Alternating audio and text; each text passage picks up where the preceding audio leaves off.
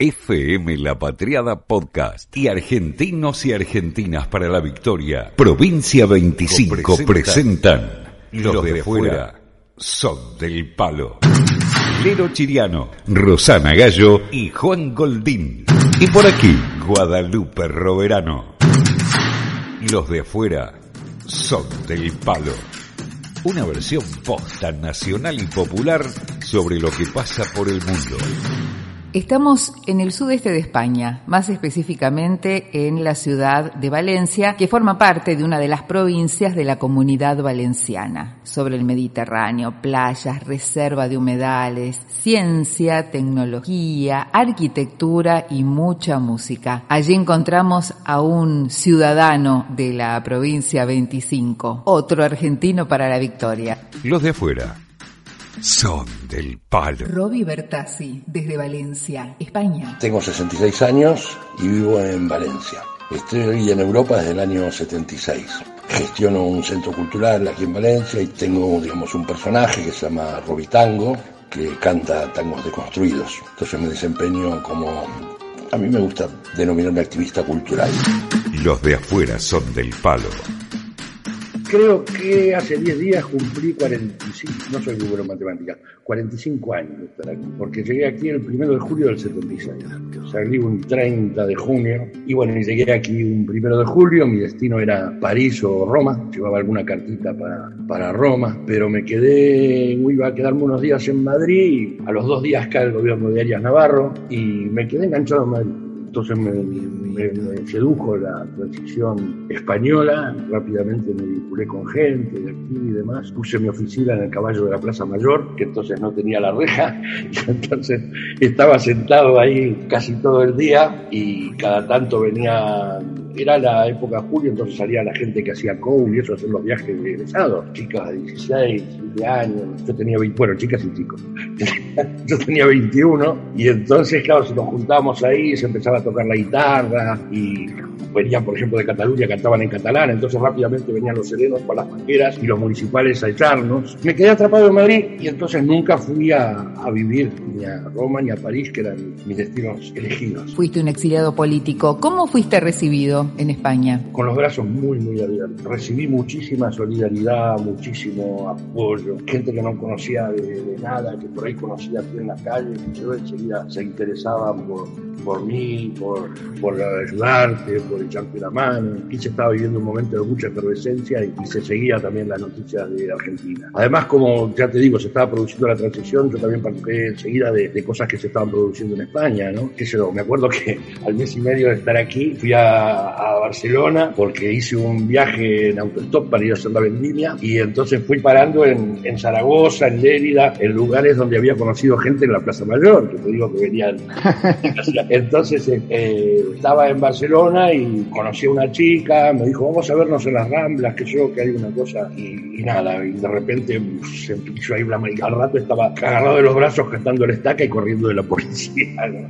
Entonces, qué sé yo, que me integré muy rápido a todo lo que se estaba viviendo en España, veníamos de una situación muy jodida en Argentina, y bueno, y me tocó vivir toda esa transición, ¿no? Que donde nosotros veníamos de una política, la política estaba asociada a la muerte, al terror, al pánico, y, y a la derrota, y aquí se estaba en, en el proceso totalmente inverso, ¿no? donde todavía se podía, la política y la alegría iban juntas, la vida, las ganas de vivir, pese a que seguían produciéndose conectazos masistas, ¿no? Ataques de los abogados de Atocha y demás. Entonces, bueno, eso fue mi, mi llegada a España y, lo que hizo que después me quedara aquí, fuera a Roma o a París, donde a lo mejor tenía la posibilidad de seguir estudiando, en Francia. Si pedía asilo, digamos, lo más seguro es que me pagaran la carrera. Hubiera terminado siendo un, un psicoanalista argentino.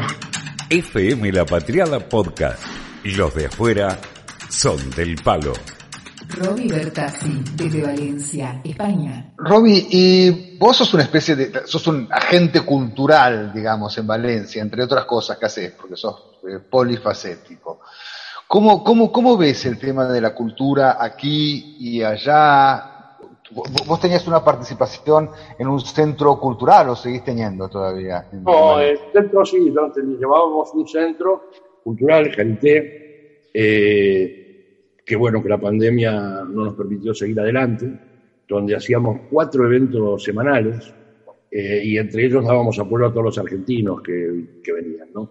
Por ahí pasó Ariel Prat, Nacho Copani, Peteco Carabajal, eh, Mariana Carrizo, y, mucha gente que hizo Moscato Luna, mucha gente que hace que hacía tangos y que hacía cosas, pasaban por nuestro, por nuestro lugar, ¿no? Es un lugar que está cada tres cuadras de casa y que lo, lo llevaba yo con un compañero.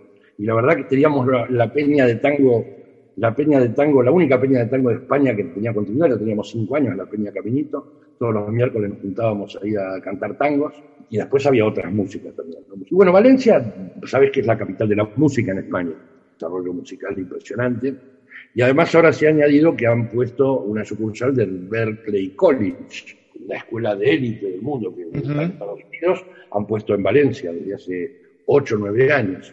Entonces eso, eso ha producido que viene un montón de gente de todo el mundo, excelentes artistas y que se a, a estudiar ahí. Y bueno, y hay un seminario impresionante. Yo he hecho grandes amistades, chicos de Brasil, de Colombia, de, Venezuela, bueno, de Estados Unidos, de, todos lados, ¿no? Y entonces, bueno, en nuestro centro aprovechamos toda esa riqueza para hacer, para hacer eventos de ese tipo. Pero lamentablemente la pandemia no nos ha podido, porque era un lugar que hacíamos muchas cosas, pero no, era un lugar que, que, se sostenía, se sostenía, pero no, cuando no hay, cuando no podés hacer nada ya era insostenible. Pero bueno, Valencia en ese sentido tiene, tiene muchas cosas y sobre todo en lo musical hay, hay grandes músicos, por ejemplo, del jazz. Existe una escuela que es la escuela de Sedaví, que debe tener como 200 alumnos que aprenden desde muy chiquitos. Y, bueno, y nosotros aquí tuvimos eso, el, orgullo de traer a gente de Argentina que tenerlos en un sitio así tan familiar como el nuestro, bueno, y cuando vienen Nacho, Copaño, Ariel, Prata.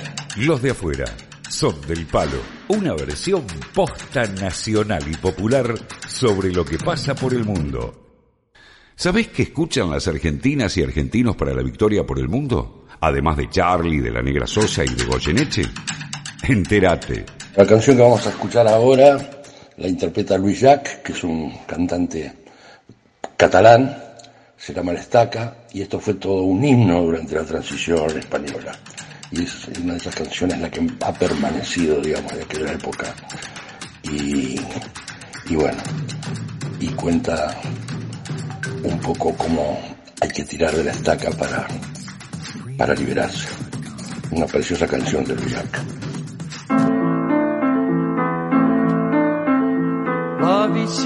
em de al portal mentre el sol esperàvem i els carros passar. Nuestro país tiene un territorio que está por todo el mundo. La provincia 25. Sus ciudadanos son los argentinos y argentinas para la victoria.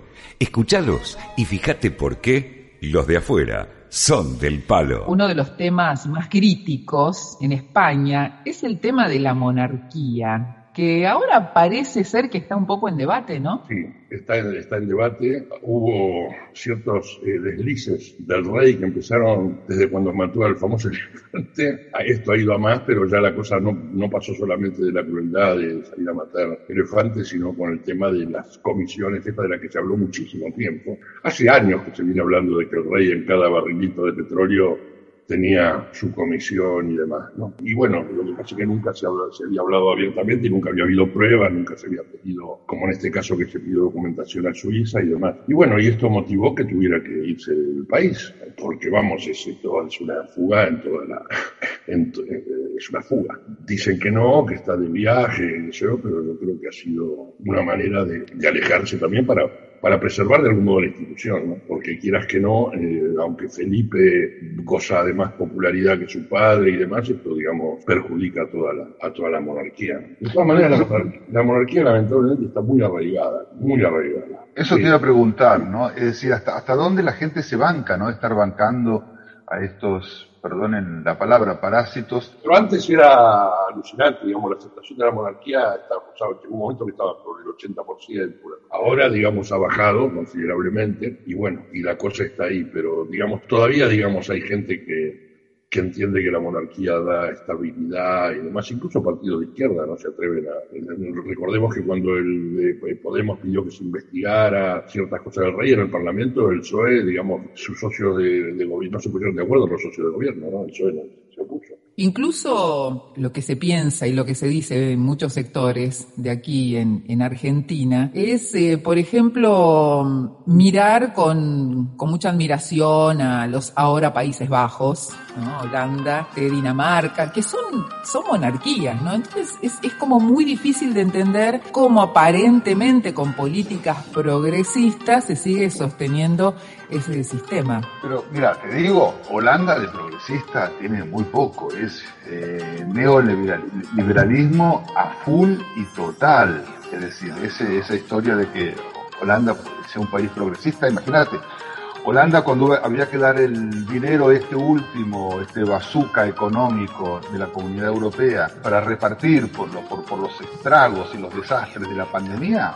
Holanda no quería ni que Portugal ni que España y creo que era Grecia también recibieran un mango porque son dos países irresponsables que se les da plata y después se la gastan en cualquier cosa en vino y en música. Viste, un discurso absolutamente terrible, tanto que el primer ministro de Portugal y después fue apoyado por Francia y por Alemania, no dos países de izquierda, digamos, cuando Antonio Costa dijo, mira, mira, con ese tipo de pensamiento habría que repensar la permanencia de Holanda en la comunidad europea, porque era realmente terrible, ¿no? Hay banderas que históricamente las planteó primero la izquierda, como por ejemplo el tema del medio ambiente, el tema de la igualdad de género y de la diversidad sexual, pero que hoy, digamos, eh, hay sectores de la derecha que las han adoptado porque ven que es necesario adoptarlas y quieren seguir, eh, digamos, porque si no perderían muchísimo voto y muchísima influencia política. Pero lo cual no, eso no quiere decir que hayan adoptado posiciones en lo económico que han cambiado, es decir, siguen siendo neoliberales. Entonces no hay que confundir, digamos, el progresismo en, ese, en ese tipo de cosas con, con el progresismo, digamos, en su conjunto, ¿no? Con el tema del progresismo es complejo. Incluso a veces cuando oigo hablar de la Argentina de, los progres como con cierto desprecio, a veces este, los compañeros compañeros eh, dicen no, porque los progresistas, que se lo, que esto, otro. Entonces, cuando se habla esto de los progresistas es un poco para descalificar a algunos medioambientalistas o, también incluso a, sectores del feminismo. Eh, creo que, que una cosa es el tema económico y el, y el cambio social y otra cosa son ciertas banderas que son que la derecha las ha adoptado ya perfectamente.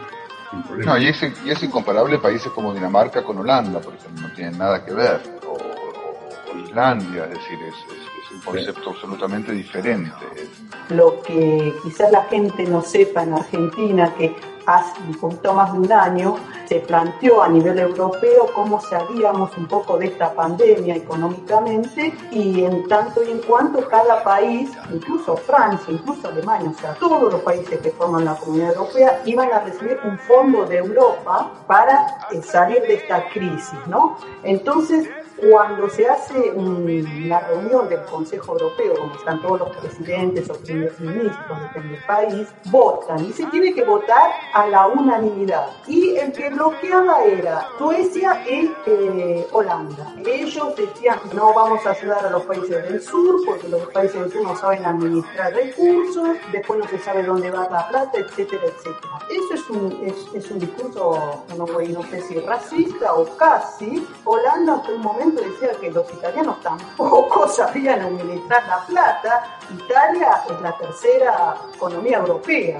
después de, de Francia y Alemania. Fue todo un debate, fue fue idas y venidas, o sea, fueron largas noches de negociación para que los franceses este, firmaran y, y, acataran la mayoría, ¿no? Y al final, una vez que esto se aprueba, después cada país en su parlamento, depende del país, dice que, eh, bueno, estamos de acuerdo con lo que Europa nos, nos va a dar. O sea, no era tampoco una cosa que lo planteaba Holanda diciendo, ah, se llevan la plata, no rinden cuentas, hacen lo que quieran. No, no es así. O sea, cada país recibe la plata pero primero tiene que aprobarlo internamente o el gobierno o el parlamento. Sin duda la pandemia desnudó innumerables situaciones, ¿no? Desde lo social, lo político, el tema de la distribución de la riqueza, dentro de los países, entre los países y en el mundo, ¿no? ¿Qué cosas de estas aparecieron o se pusieron sobre la mesa en España desde la situación pandémica?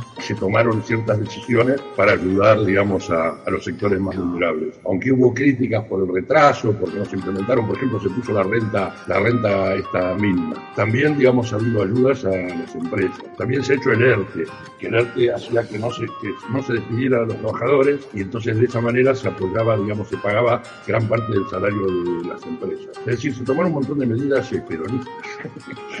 se tomaron un montón, Eso te iba a tomaron- decir. se tomaron un montón de medidas que, a mí me hace gracia porque ya digo, a veces veo en el chat de mis compañeros secundarios que, que nos critican como si fuera, cuando es lo más normal del mundo, digamos, cuando es una cosa que, que es eh, totalmente lógica. Es decir, entonces, ¿qué hace? La, la gente se queda sin laburo, sin cosas. ¿qué, qué, qué qué hacemos? ¿Salimos todos a afanar? ¿Salimos a robar y después querés seguridad? No, y ya te digo, hay que indignado. Es decir, no, no entiendo a veces cómo no les entra en la cabeza que ante una situación así son absolutamente necesarias las ayudas. Y me alegro muchísimo de que se esté empezando a hablar en Argentina de la renta universal. Que los otros días Arroyos sacó el tema de la renta universal. Es un tema complicado porque hace falta, eso requiere una gran financiación. Incluso aquí en Europa es complicado. Se, se ha dado una renta, pero no la universal. Pero, digamos, me parece buenísimo que se ponga eso en debate para el futuro. Buenísimo. Yo me- la verdad es que me, me emocionó. Dicen que los ciudadanos de la provincia 25 se toman unos amargos en el Central Park, dictan clases sobre las 20 verdades en las universidades brasileñas, levantan el parqué del Palacio de Versalles para el asado y volantean en las esquinas de Berlín antes de las elecciones. Y claro, queda más que claro, los de afuera son del palo. Roby Bertazzi, desde Valencia, España. ¿Y qué sucede con las políticas sanitarias desde el Estado en relación a la pandemia? ¿Cómo estuvieron yendo los números? ¿Cuál fue la actitud de la sociedad? ¿Cuál fue la actitud de las oposiciones? sobre todo un sector de la oposición quiso hacer política con eso. Sobre todo la, la ultraderecha, que la insistiendo, bueno, el reflejo más importante lo tuvimos en Madrid, fueron muy oportunistas. Les sirvió así para ganar las elecciones, porque evidentemente, como te decía, algunas, algunas llegaron con retraso. Entonces, claro, hay gente que no puede abrir, eh, por ejemplo, ciudades que dependen mucho de, los bares, del turismo, de la hostelería, no pueden abrir y, se desesperan. Y claro, no pueden esperar a lo mejor los tiempos a que llegue el vasocaso europeo, porque antes se funden. Entonces, con gran irresponsabilidad, ¿viste? algunos políticos dijeron, no, hay que abrir, hay que abrir. Eso se pagó en vida. Pero bueno, de todas maneras, la sociedad sí actuó con bastante vencido. A mí me sorprende mucho eso cuando veo imágenes de Argentina, eh, la cantidad de gente que está sin barbijo, que circula sin barbijo, o tampoco una oposición tan salvaje de las quemas de barbijo que hubo, o, o lo que pasó, por ejemplo, en Formosa. Pero bueno, digamos, la, la política sanitaria del, del gobierno, yo creo que, que fue responsable. Y, com- y como en todos lados, yo creo que todos los gobiernos que están ejerciendo el poder eh, durante la pandemia pierden, parten en condiciones desventajosas, porque la pandemia produce eh, malestar en la gente. A todos, en todos, aunque tengas conciencia, que produce malestar. Entonces, sobre ese malestar y sobre esos sentimientos, opera muy bien el bichito y el veneno de la derecha. Y eso la extrema derecha, las usinas de la derecha, los vanos, los que lo tienen muy estudiado y lo están utilizando en Argentina, en España y en todo el mundo. En Australia pasó lo contrario, ¿no? Que el primer ministro, el presidente, no me acuerdo ahora, ganó las elecciones justamente por cuidar eh, a los australianos. Es decir, el lema de Argentina te cuida, se ve que Australia también te cuida. Y, y por lo menos hay un país donde fue reconoci- reconocido por el pueblo el, el cuidado y, y la atención durante la pandemia. Sí, pero ¿cómo actuó la oposición? Porque aquí al principio, Alberto, cuando empezó la pandemia, tuvo una situación total. Obviamente tiene que ver mucho con la oposición, ¿no? Porque tocó el caso de Portugal, que fue todo lo contrario. Acá la, la oposición nunca se puso en contra de, de- de las medidas y eso ayudó muchísimo. Rosana, con respecto a la pandemia, algo que nos había quedado un poco en el tintero cuando charlábamos con vos es acerca del acatamiento de, de la población francesa en relación a las, a las medidas sanitarias. En algún momento vos comentaste el tema de las multas al no usar barbijos. Por un decreto, no, quien no usara el barbijo ni al exterior interior, en el interior, o sea, desde que salí de, su casa, tenías una multa de 135 euros pagada al instante. Y eh, si lo volvés a hacer, este es el doble. Así que digamos que bastante disuasiva la cosa. La oposición este, no, no, no se puso en contra de las medidas del gobierno, no llamó a manifestar, este, no llamó a llenar las calles, no, no llamó a, a decir este, a los padres manden a los chicos al colegio porque si no van a perder el año, este, los maestros tienen que ir y castigar a los maestros porque no querían ir, porque no, aquí, aquí no, no, no ha pasado, se, han comportado eh, como, como debe ser, oponiéndose normalmente, jamás se han, se han opuesto a las medidas sanitarias. Vamos a quedarnos un rato más en Valencia con Robio Ertasi, ciudadano de la provincia 25 en ese lugar del mundo y también por supuesto con Juan Goldín desde Portugal, con Rosana Gallo desde Francia, conmigo Guadalupe Roverano desde aquí, desde la paternal y si estamos en Valencia, ¿cómo vamos a obviar el tema de la paella la valenciana? FM La Patriada Podcast y Argentinos y Argentinas para la Victoria. Provincia 25. Los de afuera son del palo.